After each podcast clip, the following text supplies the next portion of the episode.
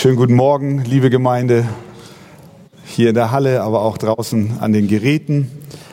Jetzt kommen wir zum sechsten Gebot.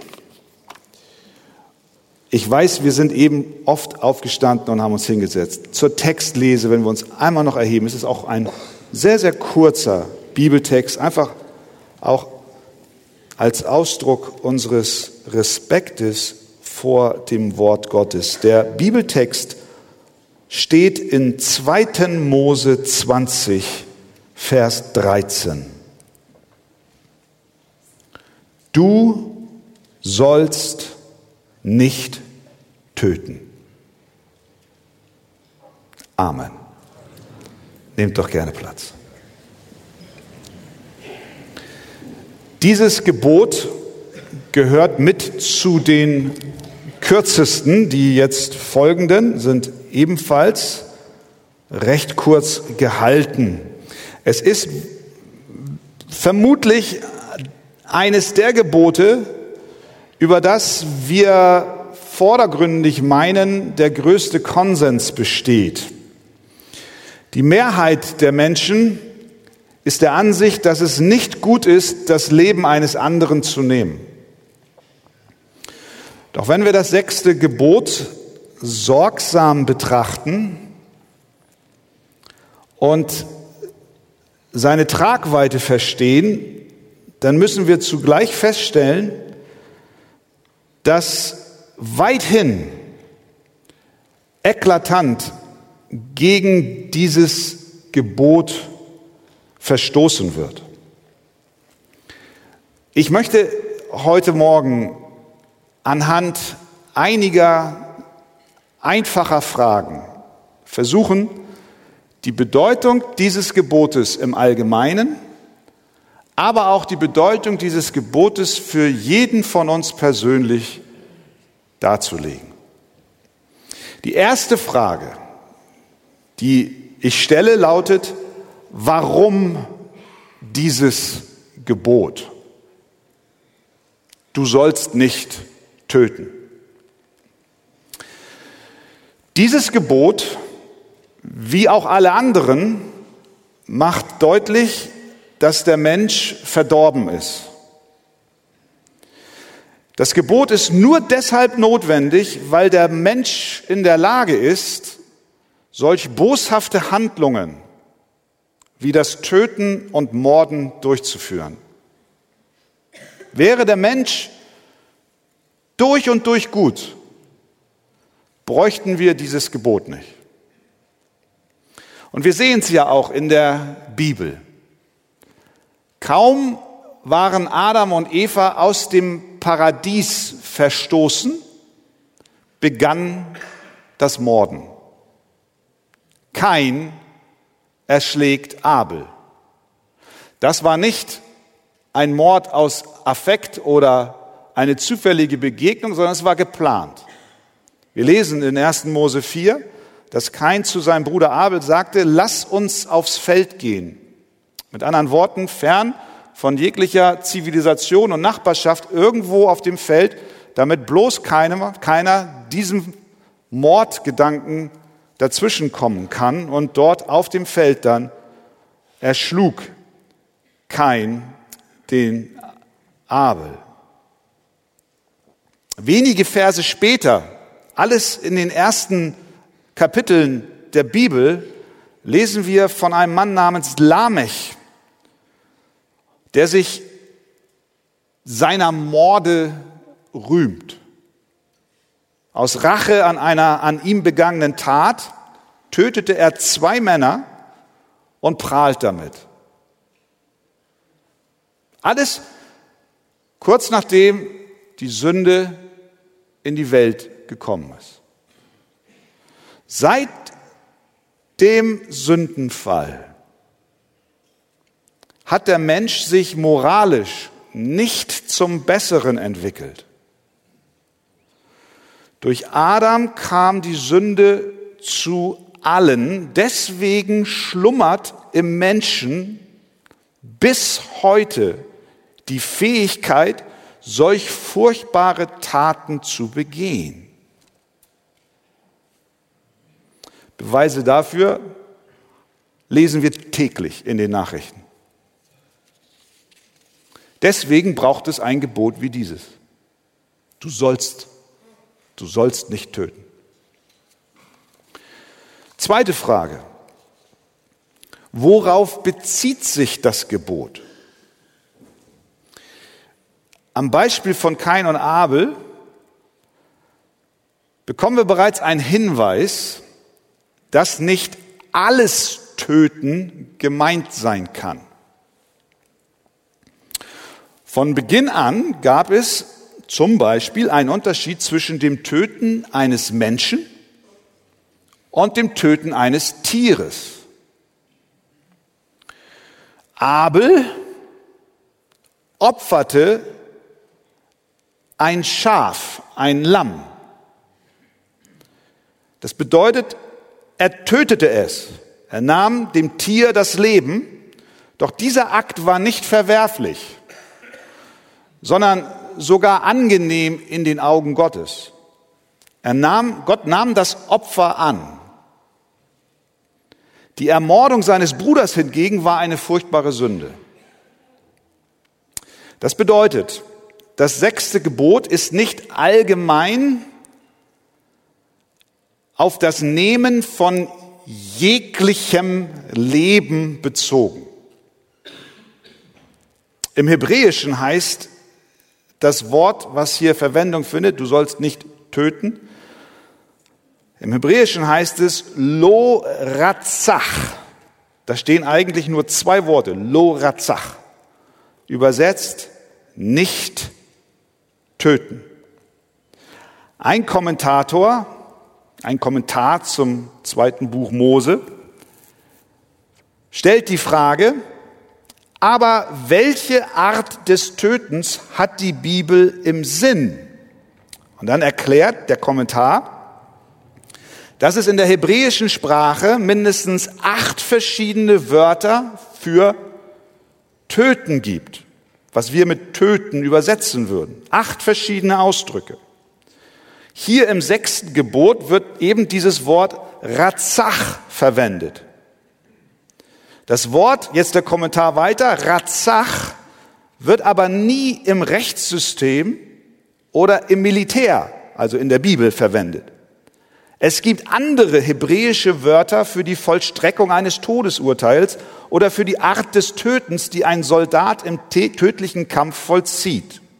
Auch wird das Wort Razach niemals für die Jagd und das Töten von Tieren verwendet.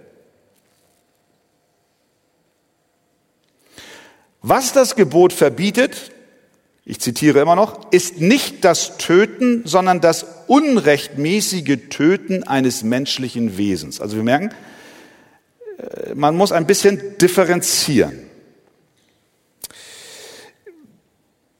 Wir können auch übersetzen, hier, ich habe es gerade gesehen, auch in der Schlachter hier die Fußnote, äh, ist äh, geschrieben, das hebräische Wort bezeichnet besonders das Morden das heißt ungesetzliches Töten. Wir können auch, wir können auch sagen, du sollst nicht morden. Müssen wir also differenzieren.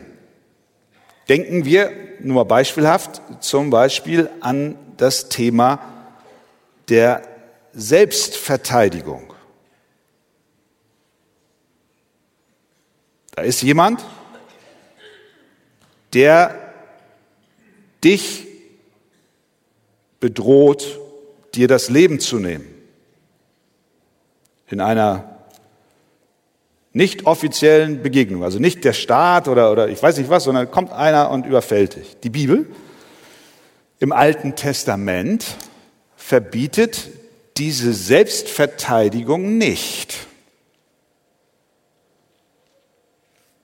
Das heißt in 2. Mose 22, wird ein Dieb beim Einbruch ertappt und geschlagen, so dass er stirbt, so hat man keine Blutschuld.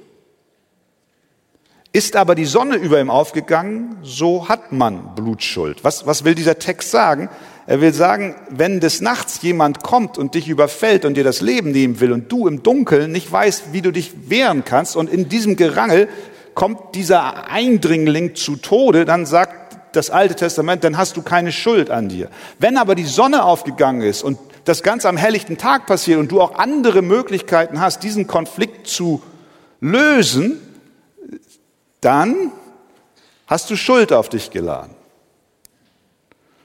Dieser Gedanke der Selbstverteidigung ist nicht per se von der Bibel als unter das sechste Gebot fallend zu bezeichnen. Du darfst, du musst mit dir machen lassen, was du willst.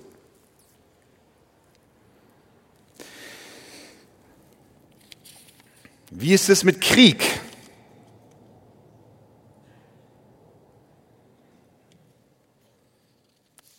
Ohne Frage ist immer der Friede das Ziel. Krieg ist grausam, furchtbar.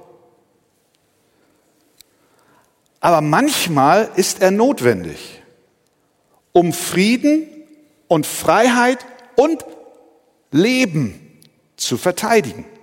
Ich meine, wir sehen es in der aktuellen Debatte. Wir haben uns ja alle die Augen gerieben, als der Angriffskrieg Russlands auf die Ukraine stattfand und politische Parteien, die über Jahrzehnte pazifistisches Gedankengut in die Gesellschaft hineingetragen haben, plötzlich anfangen und sagen, wir müssen die Bundeswehr aufrüsten. Ah, warum? Weil eine Verteidigung notwendig ist. Insofern, ja, Ziel ist immer Friede. Aber manchmal ist ein Krieg unumgänglich. Im Alten Testament lesen wir von Kriegen. In Römer 13 heißt es, dass die Obrigkeit Gottes Dienerin ist. Sie ist eine Rächerin zum Zorngericht an dem, der das Böse tut. Mit anderen Worten, die Obrigkeit hat die Verantwortung. Unschuldige zu beschützen und Leben zu bewahren. Und dafür hat sie das Schwert von Gott bekommen.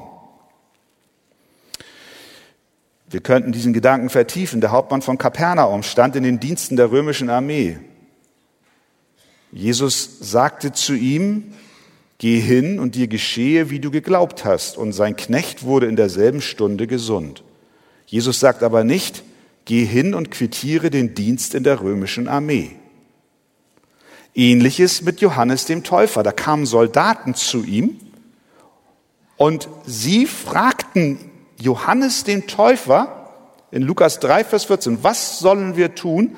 Johannes antwortete nicht zu ihnen, legt euren Dienst für die römische Armee nieder, sondern er sagte schlichtweg, misshandelt niemand, erhebt keine falsche Anklage und seid zufrieden mit eurem Sold. Boing.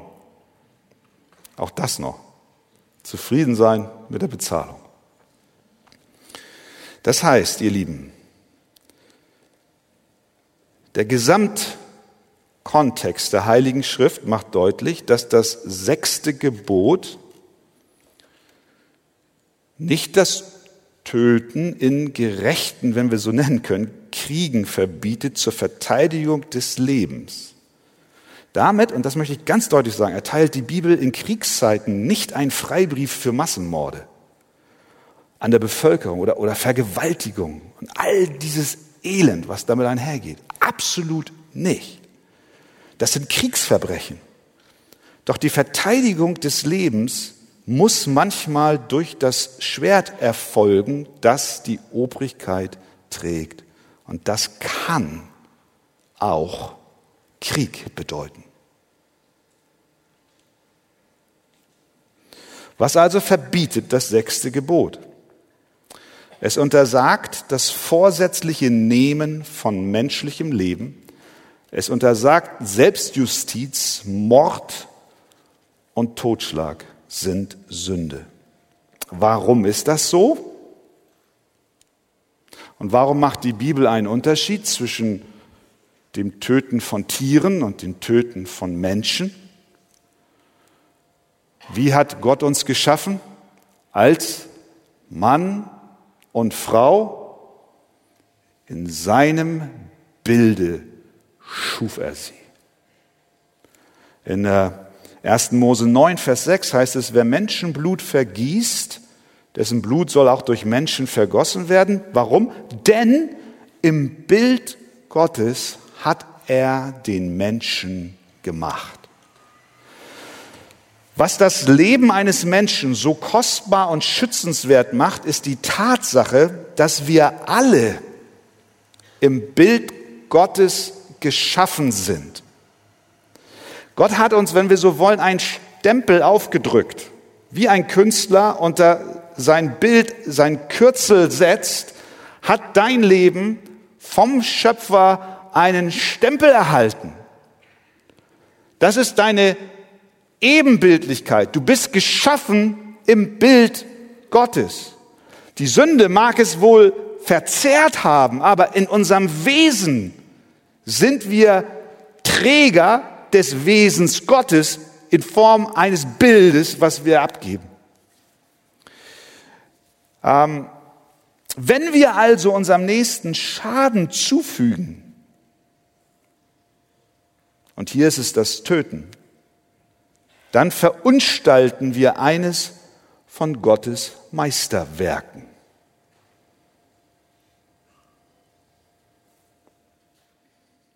Das Gebot sorgt auch dafür, dass Gott allein der Geber des Lebens ist. Wir sind nicht befugt, es zu nehmen.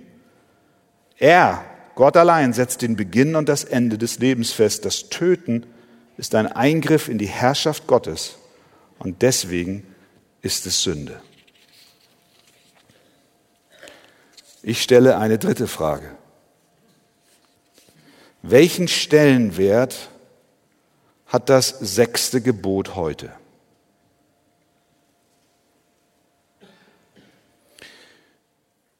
Unsere Gesellschaft, im Wesentlichen im Westen, aber auch in vielen anderen Teilen, hat sich von dem biblischen Gottes- und Menschenbild, wie wir es eben besprochen haben, entfernt. Man glaubt nicht, dass der Mensch sich von anderen Lebewesen abhebt, weil man nicht glaubt, dass der Mensch im Bild Gottes geschaffen ist. Man verwirft, dass jedes menschliche Leben zu schützen ist, weil man unsere Gottes Ebenbildlichkeit ablehnt. Gott wurde gestrichen. Weg. Wir wollen ihn nicht in unseren Denken und in unseren Werten. Und deswegen will man auch die Bibel nicht und damit verschwindet auch der Wertmaßstab, nach dem wir miteinander umgehen.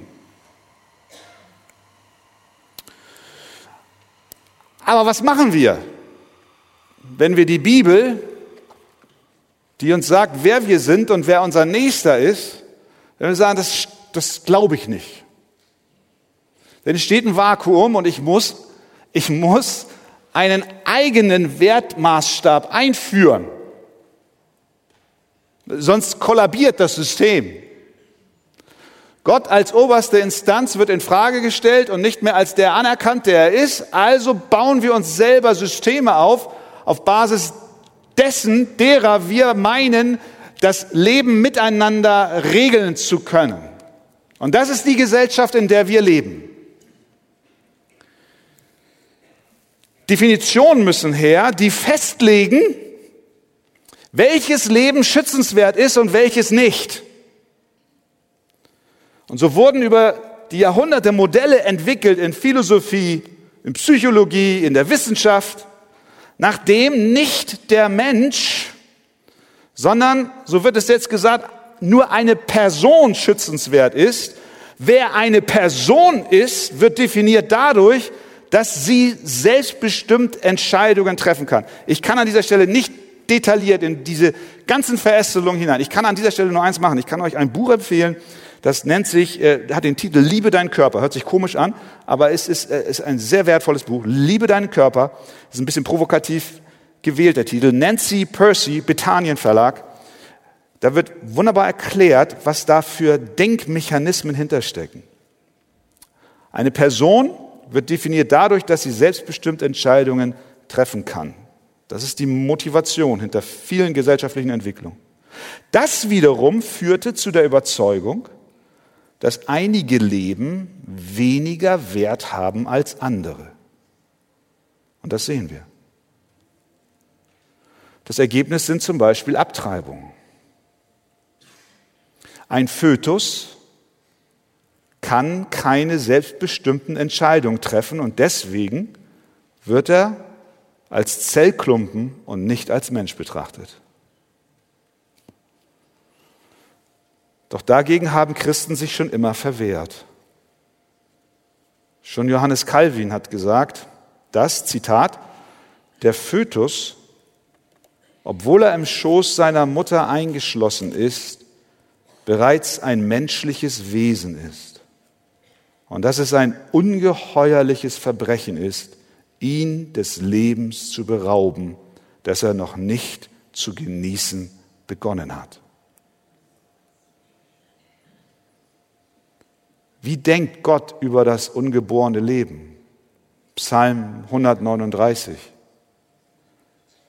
Denn du, Gott, hast meine Nieren gebildet. Du hast mich gewoben im Schoß meiner Mutter. Mein Gebein war nicht verhüllt vor dir. Als ich im Verborgenen gemacht wurde, kunstvoll gewirkt tief unten auf Erden. Deine Augen sahen mich schon als ungeformten Keim, und in dein Buch waren geschrieben alle Tage, die noch werden sollten, als noch keiner von ihnen war. Ein Kind im Mutterleib ist ein vollständiger Mensch mit Beginn der Empfängnis. Ein solches Kind zu töten, ist ein Verstoß gegen das sechste Gebot. Diese Philosophie, dass ein Mensch oder eine, dass nur Leben von Personen schützenswert sein, hat auch Auswirkung auf aktive Sterbehilfe. Ich bin mir im Klaren, dass in so einer Predigt ein so weites Feld nicht ausreichend behandelt werden kann. Und Dennoch können wir sagen, dass es einen Unterschied gibt, ob man jemanden, der krank ist, sterben lässt und seine Qual nicht durch lebenserhaltende Maßnahmen verlängert und ein Unterschied dazwischen und einer aktiven Zugabe von tötenden Mitteln, um dieses Leben zu beenden. Es gibt ethische Grauzonen, gerade was bei lebenserhaltenden Maßnahmen der, die, manchmal diskutiert wird. Doch, und das, ihr Lieben, ist wichtig, der Grundsatz gilt, dass auch ein kranker, alter, eingeschränkter Mensch ein schützenswertes Leben ist. Wo kommen wir hin, wenn wir diese biblischen Grundsätze über Bord werfen? Wo kommen wir hin? Dann entstehen Völkermorde, weil eigene Definitionen über schützenwertes Leben oder nicht schützenswertes Leben aufgestellt werden. Dann werden Minderheiten verfolgt und zu Tode gebracht. Warum? Weil man nicht wahrhaben will, dass jeder Mensch von Gott eine Würde verliehen bekommen hat. Von Gott eine Würde verliehen bekommen hat. Nicht vom Menschen, von Gott, aufgrund seiner Ebenbildlichkeit. Christen haben immer geglaubt, dass ein Mensch, egal ob gesund oder krank, egal ob jung oder alt, egal ob geboren oder ungeboren, im Ebenbild Gottes geschaffen ist, weil die Bibel es so lehrt. Deswegen waren es die Christen, die humanitäre und diakonische Hilfen weltweit vorangetrieben haben. Aufgrund dieses Gottes- und Menschenbildes. Sie waren es, die Krankenhäuser, Altenheime, Einrichtungen für Behinderte, Kinderheime ins Leben riefen und sie bis heute betreiben. Dies ist im Gottes- und Menschenbild der Bibel begründet und die sagt, du sollst nicht töten.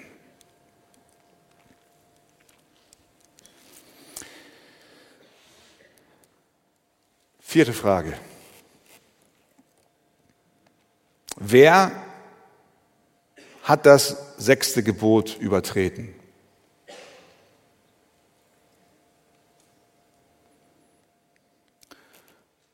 Ich könnte auch provokativ die Frage in den Raum stellen, bist du ein Mörder? Nein, ich nicht. Wie könnte ich? Hör mal, was Jesus in der Bergpredigt sagt. Ihr habt gehört, dass zu den Alten gesagt ist, du sollst nicht töten. Wer aber tötet, der wird dem Gericht verfallen sein. Ich aber sage euch, jeder, der seinem Bruder ohne Ursache zürnt, wird dem Gericht verfallen sein. Wer aber zu seinem Bruder sagt, Raka, der wird dem Hohen Rat verfallen sein. Wer aber sagt, du Narr, der wird dem höllischen Feuer verfallen sein. Jesus vertieft dieses Gebot und hilft uns, seine wahre Bedeutung zu erkennen. Denn das sechste Gebot verbietet nicht allein den gewaltsamen Akt des Mordens oder Tötens, sondern alle Gewaltabsichten unserer Herzen. Der Heidelberger Katechismus, das ist wunderbar, bringt das so präzise auf den Punkt.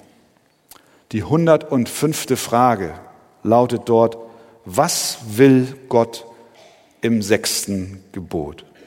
Antwort, ich soll meinen Nächsten weder mit Gedanken noch mit Worten oder Taten, äh, Gebärden, erst recht nicht mit der Tat, auch nicht mit Hilfe anderer, schmähen, hassen, beleidigen oder töten.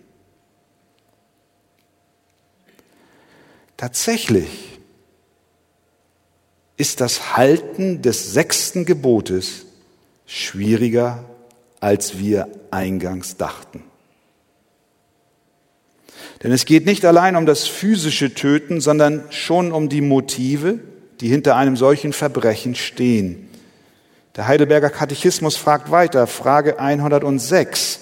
Redet denn dieses Gebot nur vom Töten? Fragezeichen. Antwort nein.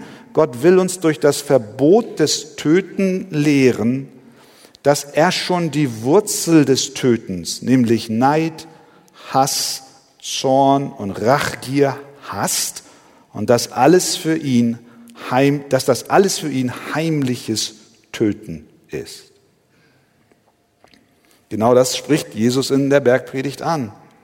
Er sagt, jeder, der zornig ist, jeder, der andere beleidigt, jeder, der andere denunziert, hat sich des sechsten Gebotes schuldig gemacht. Vielleicht hast du physisch niemals jemanden getötet. Äußerlich nicht, aber doch in deinem Herzen. Frage, wie sieht's aus? Hier in der Arche, so am Sonntagmorgen, da kann man unheimlich freundlich sein. Was ist, wenn ich engste Familienangehörige von dir frage, wie, wie, wie verhält er, wie verhält sie sich denn eigentlich? Wie sieht es mit dem Zorn aus? Wie sieht es mit den Beleidigungen aus? Wenn dein Leben von Bitterkeit, von Hass, von Neid und Rachgier gekennzeichnet ist, auch wenn du niemals zu einer gewaltsamen Tat übergegangen bist, hast du dich schon schuldig gemacht. Wir brechen das sechste Gebot nicht nur in Gedanken und im Herzen, sondern auch mit unseren Worten. Jesus sagt, Wovon das Herz voll ist, davon geht der Mund über. Das bedeutet, wenn wir böse Worte benutzen, wenn wir Menschen niedermachen, wenn wir schlecht hinter ihrem Rücken reden, dann haben wir uns verfehlt. Ich sage auch ganz bewusst, wenn wir rassistische Kommentare abgeben, dann öffnen wir ein Fenster zu unseren Herzen und zeigen, dass in unserem Herzen eine mörderische Veranlagung enthalten ist. Sprüche 12, Vers 18 sagt, wer unbedacht schwatzt, der verletzt wie ein durchbohrendes Schwert. Und du stichst in das Herz deines Nächsten. In anderen Worten, unsere Worte können als Mordwaffen benutzt werden, wenn auch nicht physisch, aber seelisch, innerlich.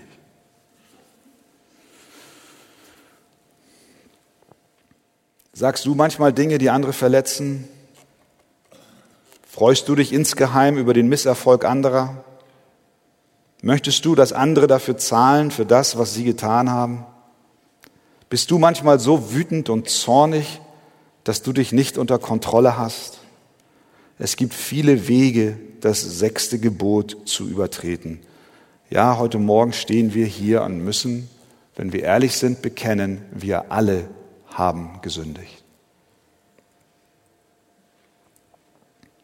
Das wiederum ist ein echtes Problem.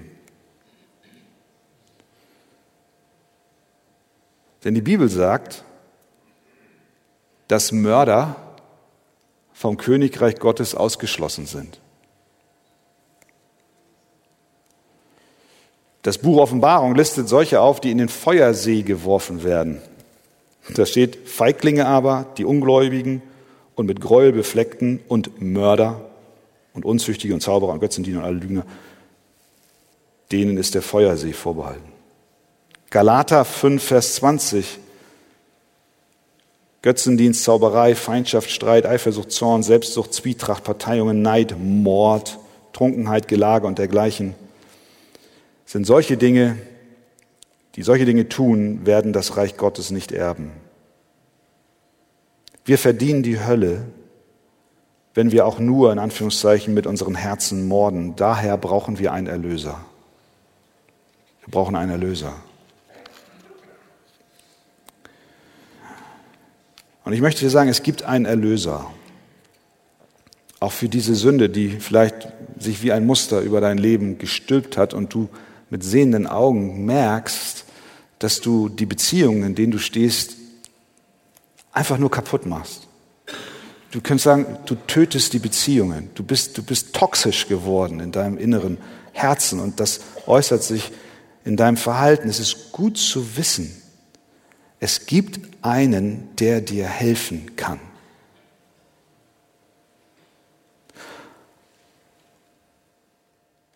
Auch wenn ich nicht davon ausgehe, aber ich sage es auch zu uns, die wir hier in der Halle sind, auch zu allen draußen. Und wenn du einen Menschen auf dem Gewissen hast und es ist noch nicht ans Licht gekommen, dann bist du des höllischen Feuers schuldig. Aber selbst da gibt es Hoffnung für dich, wenn du umkehrst und dich deinem Retter zuwendest. Wie gut ist es zu wissen, dass Jesus Christus auf diesem Gebiet niemals gesündigt hat. Wir wissen ja, wir kommen in die Weihnachtszeit und, und Jesaja 53 ist der Text schlechthin. da steht unter anderem, er wurde misshandelt. Und dann? Was hat er dann gemacht? Hat er zurückgeschlagen? Ist er aus der Haut gefahren? Hat er verflucht? Er beugte sich, heißt es. Er tat seinen Mund nicht auf, wie ein Lamm, das zur Schlachtbank geführt wird, wie ein Schaf, das verstummt vor seinem Scherer und seinen Mund nicht auftut. Jesus war immer friedfertig, selbst als man ihn provozierte. Er erfüllte das sechste Gebot vollkommen, ohne Abstriche. Obwohl unschuldig, starb er am Kreuz für Mörder. Er betete sogar für sie. Vater, vergib ihn, denn sie wissen nicht, was sie tun.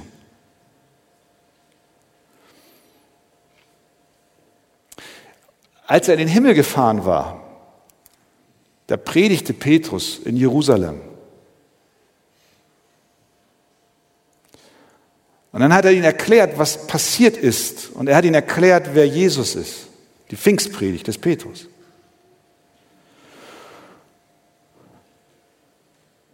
Er wandte sich an die, die zuvor Jesus die Kreuzigung an den Hals wünschten.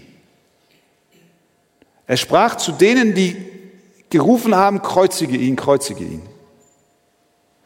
Und Petrus nimmt kein Blatt vor den Mund in seiner Predigt. Er beschuldigt sie des Mordes an Jesus. Den, sagte er ihnen, habt ihr genommen und durch die Hände der Gesetzlosen ans Kreuz geschlagen und getötet.